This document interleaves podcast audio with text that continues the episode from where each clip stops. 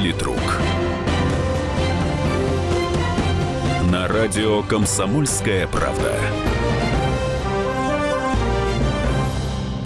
Здравствуйте, дорогие уважаемые радиослушатели радио «Комсомольской правды». Вот это из серии, что называется, футбольный матч состоится в любую погоду. Хотя ваш покорный слуга Александр Гришин, он же я, э, находится в отпуске, э, да, но я не могу просто так отказаться от общения с вами, тем более сегодня тема нашей передачи, э, если можно это назвать темой, это «Свободный микрофон».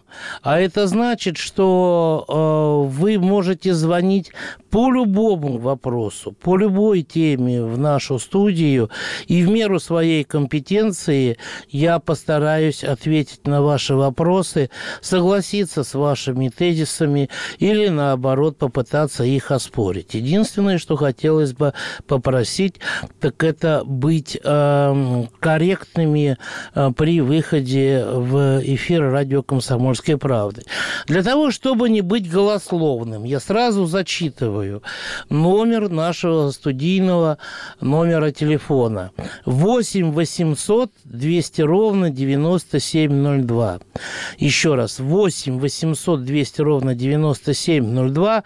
Звонок с любого телефона с территории Российской Федерации бесплатный. Пожалуйста, можете уже начинать.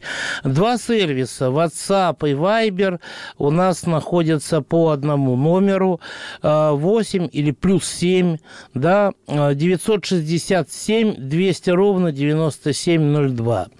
А, еще раз, плюс 7 967 200 ровно 9702. Ну и для вопросов ваших мне есть еще такой сервис, который называется э, Твиттер, э, мой микроблог в этом сервисе Оргструк Александр Гришин. Вот. Э, вас э, жду, слушаю. Ну, а пока как бы главные две новости сегодняшнего дня. Новость номер один. Международная, глобальная такая, которая может очень много изменить в процессе политическом в мировом масштабе. Это сегодняшние пуски пуски КНДР э, ракет, баллистических ракет средней дальности. Средней дальности, товарищи, я прошу вас это учесть. Вот. Ракеты пролетели 2700 километров. Они фактически вышли в космос. Вернее, ракета пролетела, да, э, вышла в космос, потому что максимальный космос – это у нас все, что выше 200 километров, как я понимаю. Вот. А ракета достигала максимальной высоты полета 550 километров. Там международные пространства, и там ее нельзя было сбить даже, так сказать, системой ПВО американской, э, которая размещена в Японии, ни э, технические возможности такой нет у противоракет американских, ни э, даже с точки зрения международного законодательства, потому что космос свободное абсолютно пространство. Вот. И поэтому единственное, что могла сделать власть Японии, я не знаю, предупрежденные, э, так сказать, с системы ПВО американцев, которые там размещены, это передать смс своим э, жителям э, острова Хоккайдо, над которым пролетала северокорейская ракета с пламенным приветом, вот, передать смс следующего содержания Пуск ракеты КНДР, пуск ракеты КНДР. Постарайтесь найти ближайшее убежище. Постарайтесь найти ближайшее убежище. Это, конечно, фантастическая совершенно история, если учесть, сколько США тратят на оборону, какие гарантии а, они дают э, японцам, э, фактически взяв и формально, и фактически взяв под свою защиту. Э, вот. И вот в это прекрасное утро выяснилось, что непредсказуемая Корейская Народно-Демократическая Республика э, фактически одним запуском все американские гарантии свела на нет. Но что касается технических аспектов э, вот произведенного сегодня пуска, то я думаю, что э, лучше, гораздо лучше меня, вам об этом все расскажут наши два уникальных полковника, полковник Баранец и полковник Тимошенко, э, вот, э, в программе «Военное ревю» полковника Баранца, которая начнется после нашей программы программы. Валерий, здравствуйте, здравствуйте. Самара, городок. Слушаем вас. Городок. Веселый. Слушаю. Да я хотел... Ну вот вы сейчас рассказали об этом, о Корее, об этом, обо всем. Интересно, конечно, но я где-то прочитал, там написано было, что Третья мировая начнется как раз с полуострова. Я не знаю, откуда я знаю, но так получилось. С этого полуострова? Не знаю откуда, с какого, просто с полуострова. С полуострова. Полуостровов у нас много. У нас есть полуостров Таймыр, например, да. Э, есть Балканский полуостров. Э, вот. Что касается Балканского полуострова, то там начиналась Первая мировая война, да, вот из глобальных таких. Там начиналась Вторая мировая война, в принципе. Он сыграл очень такую большую роль в этом.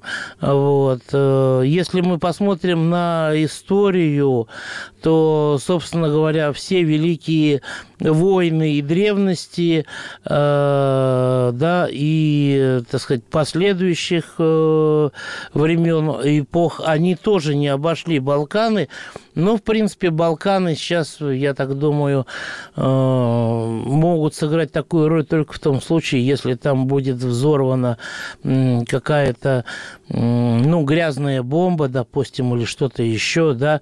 Полуостров Крым в настоящее время достаточно сильно сильно защищен, там война вряд ли начнется. Вот, э, тем более, что Украина, э, которая изо всех своих сил пищит про то, что Россия агрессор, э, все-таки войну России так и не может объявить. Да, есть еще полуостров Аляска. Но я не думаю, что там э, тоже Э, что-то такое серьезное будет. Что касается Кореи, вы знаете, я вам хочу сказать одну вещь. Вот лично по моим ощущениям, по моим знаниям, да, по э, тем беседам, которые вот у меня прошли, хоть я и в отпуске, с определенным кругом экспертов, э, не будут Соединенные Штаты Америки сейчас особенно сильно. То есть они будут педалировать это все словесно, филологически, я бы так сказал, да. Но до Гуама 2000 километров, ракета пролетела 2700, до Японии и того ближе. И единственное, что э, вот могут сделать в данном случае э, силы противовоздушной обороны и противоракетной обороны США, размещенные в Японии, так это разослать смс как мне кажется. Вот. Э, мне кажется, наоборот, что сейчас градус напряженности на Корейском полуострове спадет, хотя ООН, который, Совет Безопасности, который собирается сегодня э, в экстренном порядке, вот, э, примет очередные какие-то решения, санкции и так далее и тому подобное. Вот. Но на самом деле реальная угроза, э, я думаю, будет меньше, чем до этого пуска. Так, про полуостров смешное заявление. С таким же успехом можно сказать, что Третья мировая начнется где-то на Земле. Ну, господи, вы знаете, она может начаться и в космосе, что называется. Есть еще Аравийский полуостров. Тоже хорошее сравнение. Александр, а вы не истерите или, может, троллите? Я не знаю. Я думаю, что я отвечу на этот вопрос уже после перерыва. А Владимир из Краснодара я прошу не отключаться за этот короткий перерыв, потому что мы обязательно выведем его э, в эфир. Э, после перерыва продолжим. Товарищи солдаты и офицеры российской армии. Полковник Баронец разрешает обратиться. Звоните и задавайте накопившиеся вопросы. Угроза НАТО, жилье для военнослужащих и перевооружение России. Обо всем этом Виктор Баранец знает лучше других. Программу «Военный ревю» слушайте по будням с 5 вечера по московскому времени.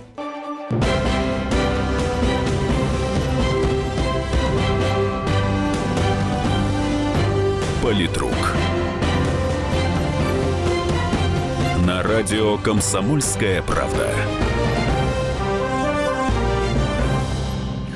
Это программа «Политрук», вторая часть. Еще раз напоминаю, телефон прямого эфира 8 800 200 ровно 9702. К полуострову еще раз сказали, что есть еще раз Аравийский. Правда, э, добавили к нему Йемен еще. Вот, я вам могу сказать, что и Катар там тоже недалеко, в котором тоже не очень сейчас хорошо, свежо и так вот спокойно и тихо. 8 800 200 ровно 9702 – это номер нашего телефона э, студии. А мы хотим, э, я хочу услышать Владимира из Краснодара. Здравствуйте. Алло. Так, Владимир, Владимир решил рингтоном э, отозваться. Александр, здравствуйте, как Тюмень поживает? Добрый день. У да. меня вопрос будет состоять из двух частей. А, вопрос будет касаться Сирии. То есть первая часть, э, интересно, зачем нужно было помогать Сирии, если американцы, э, вернее их президенты, за исключением разве что Трампа, повторяли одну и ту же фразу, что Иран должен пасть. Соответственно, ситуация э, с Ираном нам бы была выгодна, она бы не дала упасть цене цене, цене на нефть из-за напряженности в заливе. И американцы увязли бы в войне с Ираном, как с Ираком, не меньше, чем лет на 10. И у нас бы была спокойная жизнь, и не было бы ответки американцев на Украине и это в экономике.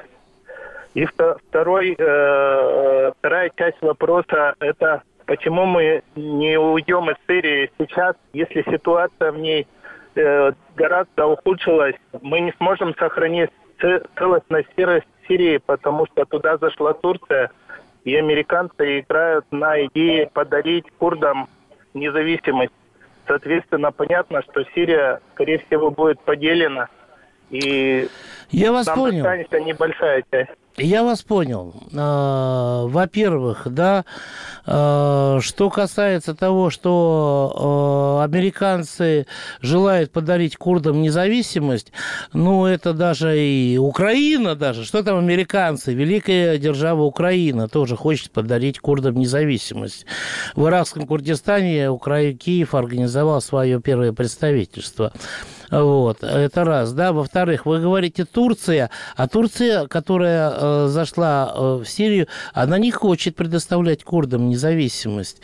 Здесь противоречие между двумя странами, членами НАТО, существует противоречие э, глубокие и достаточно фундаментальные. Вот. Это раз. Во-вторых, э, относительно того, что позиция там э, существенно ухудшилась, вы знаете, мы, по-моему, с вами получаем э, данные из э, разных совершенно источников, да, вот. Что касается Сирии, я вообще уверен в том, что, вы знаете, если говорить прямо и цинично, более хорошего полигона для отработки наших самых современных вооружений в реальных боевых условиях, да, не где-то там или как-то еще, а вот в реальных боевых условиях э, у нас э, не было, нет и вряд ли будет, что называется. Так Эрдоган пособник террористов или нет, спрашивают здесь меня. Вы знаете, Эрдоган глава государства, который имеет свои э, собственные э, политические интересы, вот. И эти интересы могут частично совпадать где-то с российскими или американскими, могут частично не совпадать с российскими или американскими, вот. И э, мы будем очень э, тупыми и, э, я бы сказал, такими закостенелыми э, людьми, э, если мы нашу политику будем мерить вот э, только вот в таких вот, э, я не знаю, цветах, либо четко белое, либо четко черное, да. Так, э, Александр еще, здравствуйте. Здравствуйте. А можно э, по внутренней политике? Да, с удовольствием, если знаю. Ну да. А вот э, смотрите, у нас какая ситуация. А, значит, э, сельская местность, ну и вообще провинция, да, то есть у нас э, и хотели бы работать, то есть работы вообще нету, да, вот, и нельзя ли, например, как-то продвинуть идею, чтобы если хотя бы не могут, как говорится, фермеры взять, ну нету фермеров столько, а колхозники бывшие, которых лишили колхозов практически, значит, э, чтобы э, те, кто хотят работать на земле, э, чтобы можно было государственную корпорацию вот из этой брошенной земли создать. И регионально все это, как говорится, управление какие-то сделать. С удовольствием бы пошел. Понятно. Вот, Я вас понял. Идея, на мой взгляд, очень интересная. В принципе, на самом деле, все колхозы и совхозы, которые были в СССР, они были такими подразделениями вот этой единой государственной корпорации. Да? Более того, если мы посмотрим сейчас на страны Запада, в том числе очень развитые в аграрном отношении, несмотря на все эти громкие заявления, демонстрации, когда в Европе, например, во Франции фермеры едут и проливают молоко из своих цистерн, потому что им невыгодно и так далее, да. В США фермеры тоже там на тракторах куда-то едут, вот. А фермеры, конечно, это красивая картинка такая, экзотическая, да, но во всем развитом цивилизованном мире а, основа сельхозпроизводства, вот, а, вот этой аграрной мощи, она давным-давно находится у корпораций. Называть их гос или не гос, это уже другой вопрос. Вот, да, но э, именно при масштабном производстве э, новые технологии внедряются быстрее, издержки меньше и так далее. Вы знаете, я думаю, что вот, э, Александр, вот ваше предложение, оно могло бы стать на самом деле одним из пунктов предвыборной программы на выборах президента 1900, э, господи, 2018 года. Вот. Просто вы меня перенесли, так сказать, в 1900 своим вопросом. И мне кажется, что э, в том, что касается аграрного сектора, вот э, госкорпорация такая, она была бы, наверное, более эффективной, чем даже э, в сфере там, нефтедобычи, нефтепереработки и так далее и тому подобное. Михаил, здравствуйте. Здравствуйте. Вы откуда? Э, Самарской области. Угу. Значит, ну вот я пытался несколько раз говорить свою тему, но на слух очень тяжело воспринимается, и сразу как-то, в общем, скажут и, и, не, и не поняли сами. Вот смотрите. Михаил, а вы только радио, радио у себя убавьте, пожалуйста. Да нет, я, я выключу. Угу. Выключу. В «Комсомольской правде» в газете в 2015 году от Белгородской области написано следующее. 15 соток дается на семью, плюс суда. Вот. Если у нас 5, миллион, 5 миллионов безработных, вот, если людям дать по 8 соток на человека, рядом дать ему возможность еще 20 соток в аренду, так? И это сделать государственной программой. Уточнение. Э, э, например, в трех километрах находится поселок. Люди там живут зимой, а летом живут вот на этих 30 сотках. Михаил, я вас понял. Я, я вас понял. Предложение, оно, с одной стороны, мне кажется достаточно интересным. Оно должно быть э, просто как предложение, как программа, но при этом не должно иметь никакого обязаловки, как характера, да. И я вас уверяю, вот из этих 5 миллионов безработных, дай бог, если 1200, да, или 150, они на самом деле э, примут участие в этой программе, что называется. Потому что из безработных э, просто многие просто не хотят работать. Встретимся после перерыва. Весь этот мир – шахматы. Если только, конечно, это можно назвать миром. Это одна большая-пребольшая партия. Как бы мне хотелось, чтобы меня приняли в эту игру. Я даже согласна быть пешкой. Только бы меня взяли. Хотя, конечно, больше всего мне бы хотелось быть королевой. Льюис Кэрролл. Алиса в Зазеркалье. Пешки, которые рвутся в короли, и короли, которые притворяются пешками. Рокировки властей и геополитические размены. Об этом моя программа «Занимательная геополитика». Слушайте каждый четверг с 7 часов вечера по московскому времени. Ваша Галина Сапожникова.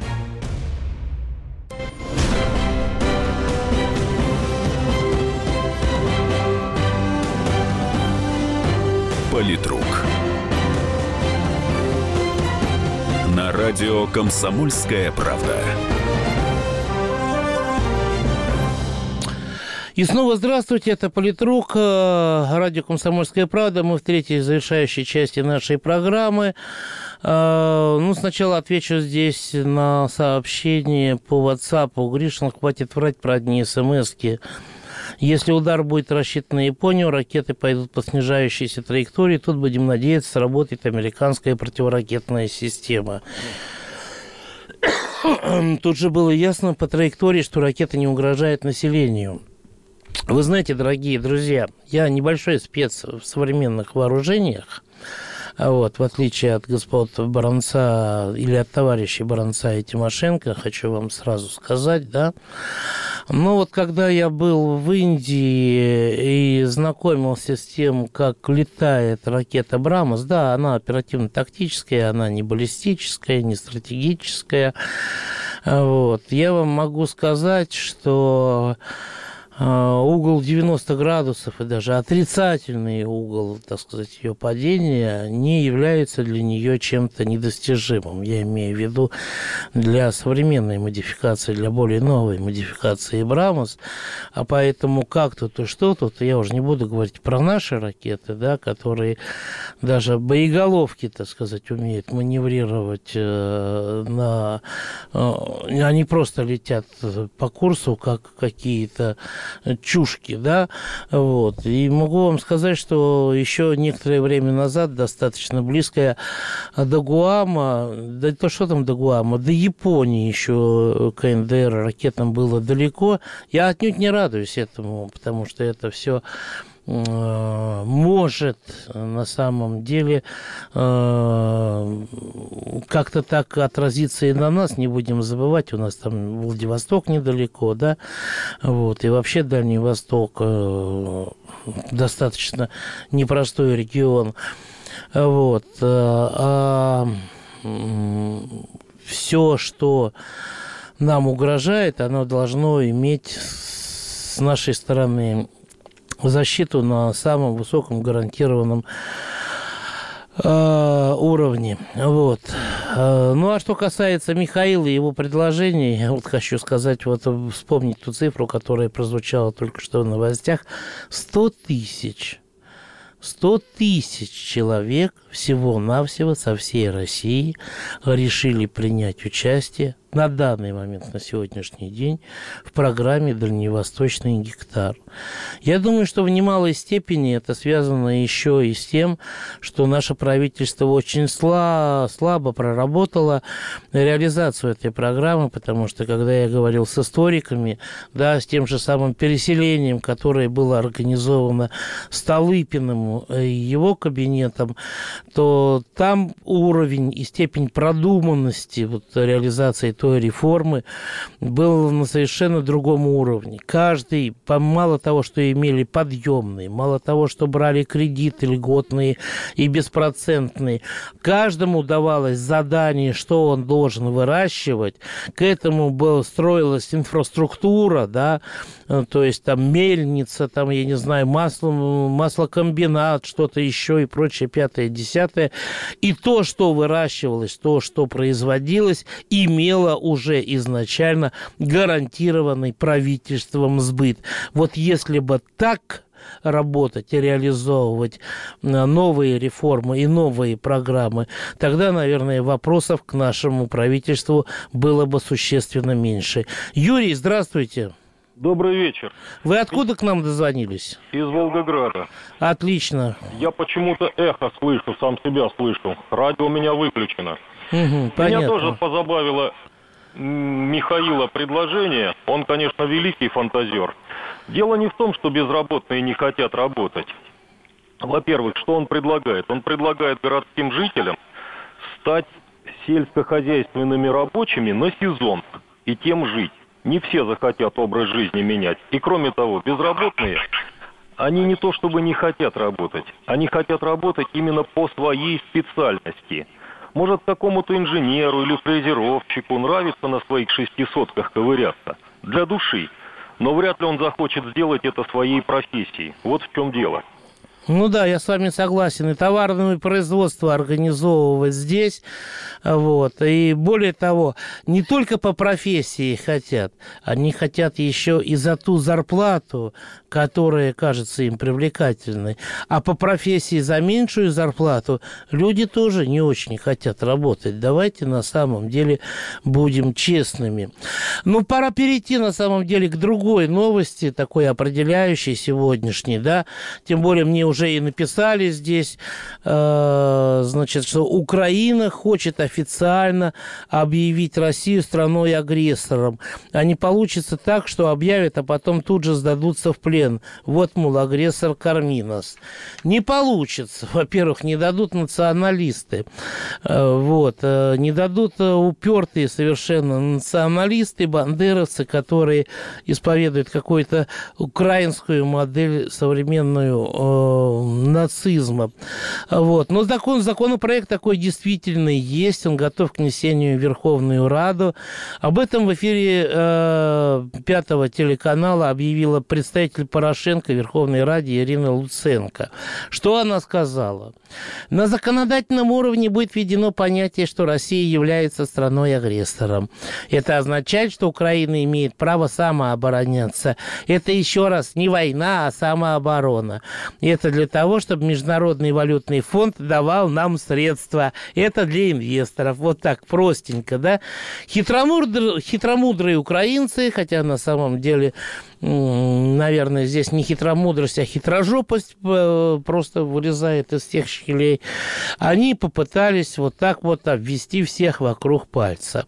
При этом Порошенко все время кричит о том, что надо вводить миротворцев ООН, да, а, при этом войны России никто в Киеве не объявит, да что вы, тем более, чтобы сдаваться, да, э, во-первых, сдаваться им, сдаться им не дадут, во-вторых, само по себе а, объявление войны а, для Украины, оно чревато тем, что а, надо будет в течение ближайших, ну, я не знаю, максимум 6 часов срочно задействовать через чартерные рейсы из аэропортов Борисполь и Жуляны для того, чтобы перебросить себя любимых с членами семьи и с наиболее такими ликвидными э, ресурсами э, куда-нибудь на нейтральную территорию.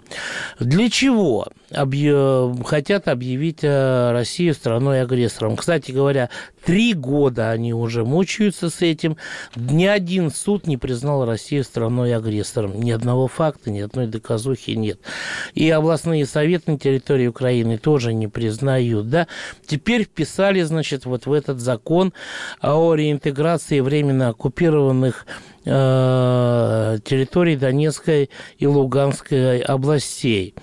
Вот. Э, мне кажется, что в большей степени этот закон, это определение направлено не столько против России, сколько для того, чтобы обеспечить СБУ и МВД законодательную базу для борьбы с инакомыслящими в Украине.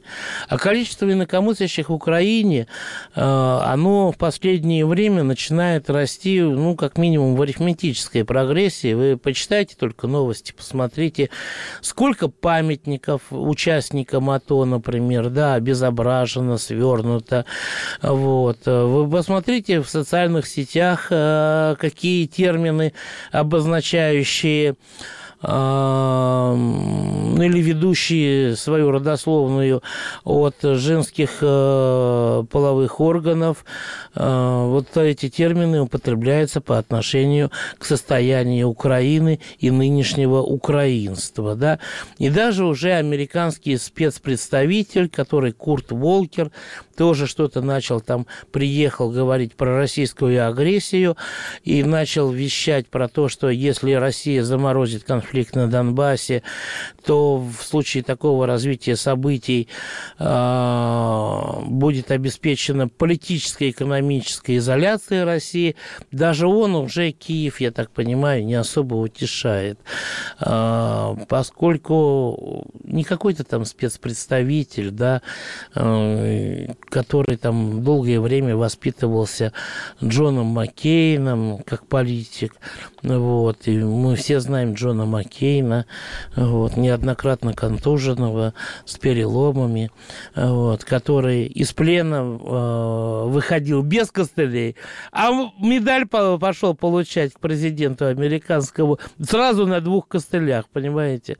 Вот, это тоже такой элемент шоу, да, американского патриотического шоу.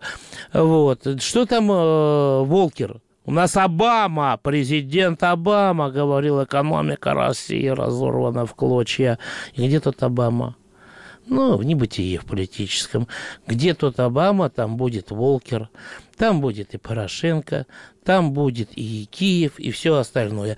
А у нас остается время для того, чтобы послушать Игоря, по-моему, из Москвы. Да, правильно. Да.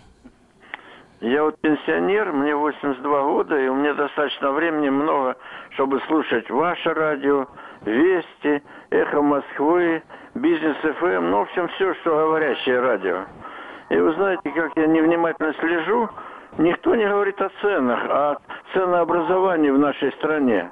Мне кажется, что наши торговые сети, аптеки, промышленные товары, где продаются, все взорвались, и цены задирают до тех пор, пока хоть человек что-то покупает. Сейчас вот посмотрите, пустые магазины, потому что у людей нет, не э, покуп, хватает денег только на самые необходимые продовольственные товары.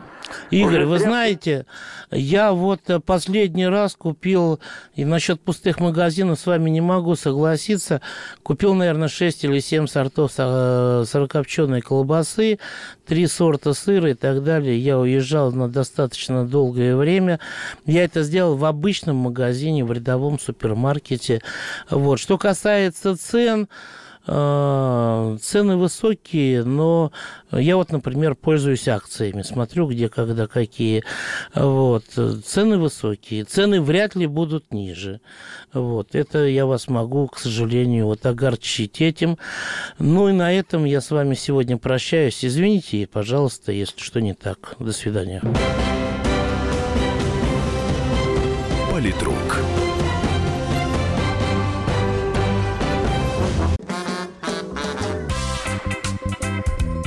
России. Мысли нет и денег нет. И за рубежом. Oh, yeah. Да хоть на Луне. Как же ты не дурачина, братец, если у тебя тебя много сантиков, а ты в тюрьму попал. Деньги правят везде. О них говорили, говорят и будут говорить. По будням с 13 часов 5 минут по московскому времени в программе «Личные деньги» на радио «Комсомольская правда».